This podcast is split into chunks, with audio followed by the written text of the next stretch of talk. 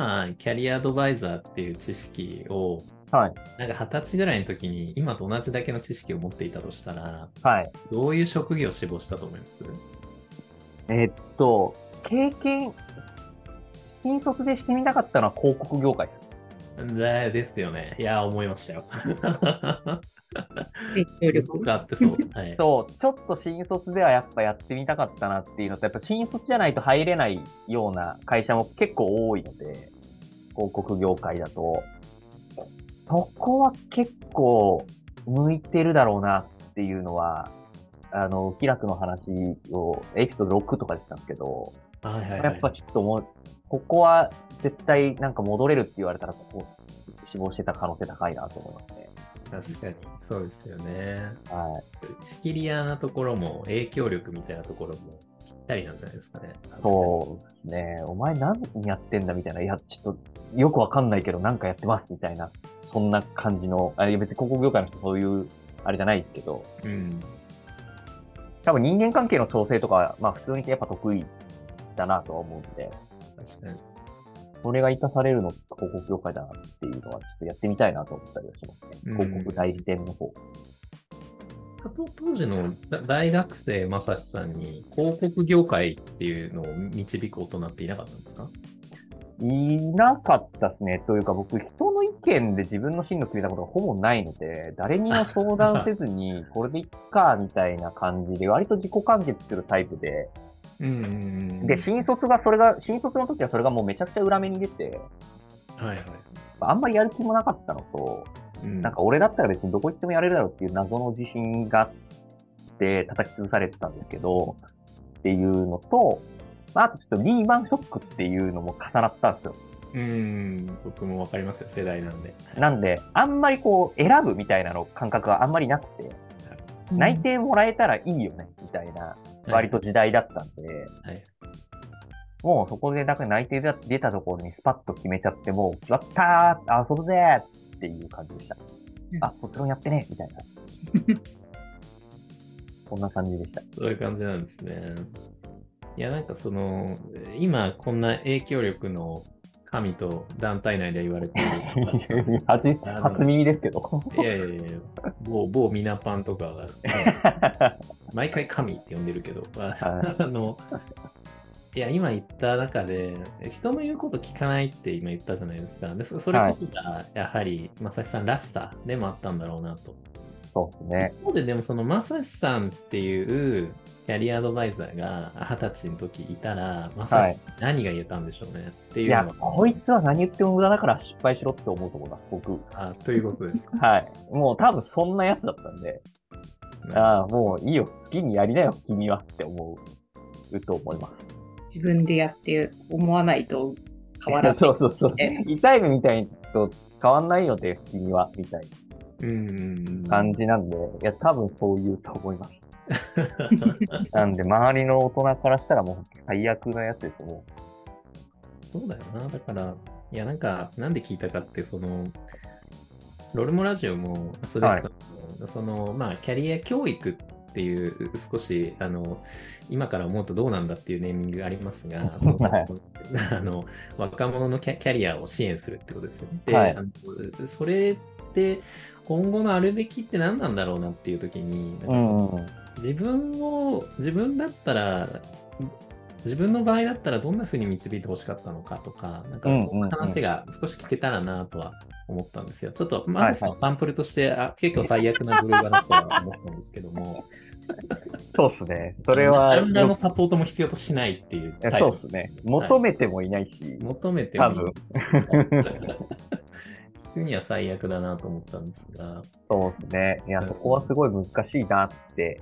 思いますね。じゃあ、でも、そこで失敗した経験がないと、今の僕は多分できてないんで、うんうんうん。そこの失敗を回避したような選択をしたら、多分全然違う人生が待ってて、うん。それはじゃあ、今と比べてそれって幸せなのって言われると、多分違うだろうなって思ったりもするんで、うんうんうんうんなんで、キャリアの支援ってなんかその失敗しない道を教えることではないなっていうのをすごく最近は思ったりします。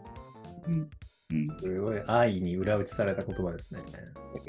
そうなんですかね。はい。いやいや、そうなんですよね。だから、もう一人、その、パーソナリティ、あの、りょうさん、あの、はいしている。やっぱり、あの、りょうさんとかも、その、まあ今後、いろんなそのキャリアの多様さで、情報にアクセスできて、で、可能性だけはむやみやたらに広がるんだけど、しかし、どう選ぶのか。で、それをこう、どうやってサポートするのかっていう、その、まあかつてない難しさなんだと思うんですけど、まあ、まさにさままさにそこにずっぽりあの使っている人だと思うんですが、はい。あどどどうなるんでしょうね、その僕らの団体の未来もそうですけど、そのキャリア教育とかキャリア支援、うんうんなんかどんな感じに今後流れていくっていうふうになんか思われます？いやー、めっちゃ、めっちゃ難しい問いですけど、なんか、今思ってるのは、なんか多様性みたいな話をすごいされるじゃないですか。される。うんでも、そんなに、社会は多様性を求めてねえなっていうのも、裏打ちとしてあるなと思ってて、うんなんかそれを一番とばっちり食ってるのが今の中高生じゃないかなって個人的に思ってるんですよ。あ例えばビジネスでめちゃくちゃなんかいいって言われるのって仕組み化とか言うじゃないですか。でも仕組み化って平均化じゃないですか。一番多様性殺してるんですよね。うん。それが仕事として評価されるのに、多様性を尊重しろって意味不明だなって思って。うんうんうんうん。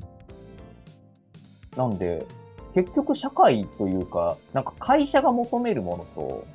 じゃあ本当の意味での多様性みたいなものの、なんか両立が何かっていうのも多分誰も分かってないし、うん。でもその言葉とかだけの、なんか綺麗なところだけ学生に伝わるじゃないですか。なんかそこですごい、なんか悩みがより増してるみたいなのが、ちょっと僕個人的にはそんな風に思ったりはして、確かに。なんか多多様性と思ってきたけど、全く自分受け入れられないじゃんっていう。でも、なんか綺麗な、かん綺麗に考えるとこのはずで自分がなんかそこから拒絶されていて、自分がなんかダメな人間なんじゃないかとか、なんかそういうのあるかもしれないですね。ねあとなんか、まあ今だとミッション、ビジョン、バリューとかなんかその社風とか言うじゃないですか。社風に合ってる人採用するって多様性と真逆じゃんって思う。うん、めっうん。ちゃ思います、それ私も。いや、でも多様性とかって教えられてて、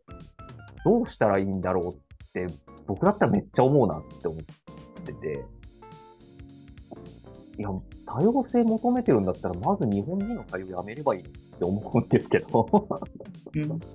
そうですよね。なんかその辺が、なんか中途半端なのか、なんか伝わり方が、なんかどっかで何かが起こってるのかわかんないですけど、うまくこう、機能してないなっていう感覚がすごいあるんで、なな何かがねじれていて、何かが現実を反映してないっていう、そうですねですよね。はい。もちろん理想を語ることはすごく大事だと思うんで、全部が現実と即してないからみたいなことを言うつもりはないんですけど、うんうん。理想もそうだし、現実もそうだし、なんかいろんなものがぐちゃぐちゃ走ってて、なんかすっきりしねえなみたいなってうまく言語化できないんですけど、うんうんうんで、なんかキャリア教育の先云々っていう話よりも、なんかじゃあ、我々、大人の方がその社会とか会社とかっていうのをどういうふうにもっとしなきゃいけないかみたいなのを、なんか先にある程度定義してあげないと、キャリアの考えようねえよなって思っちゃうなっていうのが最近の思いで。そうですね。もうだったらもう起業して全部自分でやんなよっていう方がもう逆に安全じゃね？みたいな。なんかそれぐらいの極論になってしまいそうだなって思ってるんで。そうですよね。だからその自分に嘘をつくことを最大の失敗だと定義すれば、そのうん起業家になってしまう方が、なんか、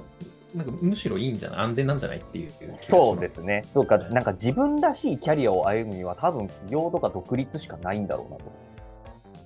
たりもするんですけど、でもそれは多分あるべき姿じゃないなと思っていて、全員がそうなってもね、社会がおかしいですからね。そうだし、絶対そういうのに向いてない人もいますし、向いてない人にとって地獄みたいなことになっちゃうんで、うん、その通りですね。うん。ってなるけど、じゃあ自分らしいキャリアとかっていうのをじゃあ考える、支援するってなんだっけってなった時に、なんかもうちょっと、なんか社会のことを整理して渡してあげないと困るんじゃないかなって思ってるんで、なんか中高生云々っていうよりも大人の問題だなって結構思ったりしてます。うんうんじゃあ、そもそもキャリア教育という根本考えると成立してるか怪しいものはいっていうのが、下手したら空中分解してなくなってる未来っていうのもあるってことですかね。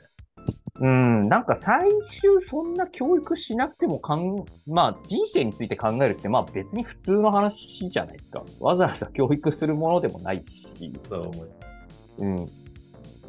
なんで、まあなんかわざわざするみたいなものではなくなってほしいなとは思う。うんうん未来としてですね。っていうの多分将来的にこの大人と子供の境目ってもっと曖昧になるんだろうなって思っていて、うんうん個人的には。うん。まあそうすると、大人よりか、なんか親より稼いでる子供とかって、全然普通に生まれる気がするんですよね。うんうんうんそれこそメタバースとか、チャット GPT とかっていうのをちゃんと使えば、なんか知識の元の総量なんて何もいらなくなるわけで。はい。そしたら全然感性的に子供の方がちゃんと社会のニーズ捉えてるよね、みたいな形で、それがお金になるみたいな仕組みさえできたら、子供の方が稼げるっていう世の中になる気がしていて、うん。なんかそうなったら、キャリア教育もクソもないよね、みたいな。確かに大人の言ってることの説得力を一つ失ってしまうってあそうそうそうそう。うんっていうのとかも、なんかもっとカオスになりそうな気がしているので、なんかキャリア教育っていう名目じゃなく、本当に一人一人のキャリアになんか寄り添って、もちろんアドバイスしたりとか、なんかみんなが共有し合ったりみたいなところが、の、なんか壁みたいなのがもっとなくなったりとか、うんまあそういう意味では、だからロルロルモラジオっていうのも、なんかこういう思いでこういう仕事をしているっていうのは結構千差万別なんだよみたいなところの、まあ、発信みたいなところはなんかそういう意味でも、なんかそういう垣根とかがなくなってくれたらいいな、みたいなのも、あるかもしれないって思いました。そうですね。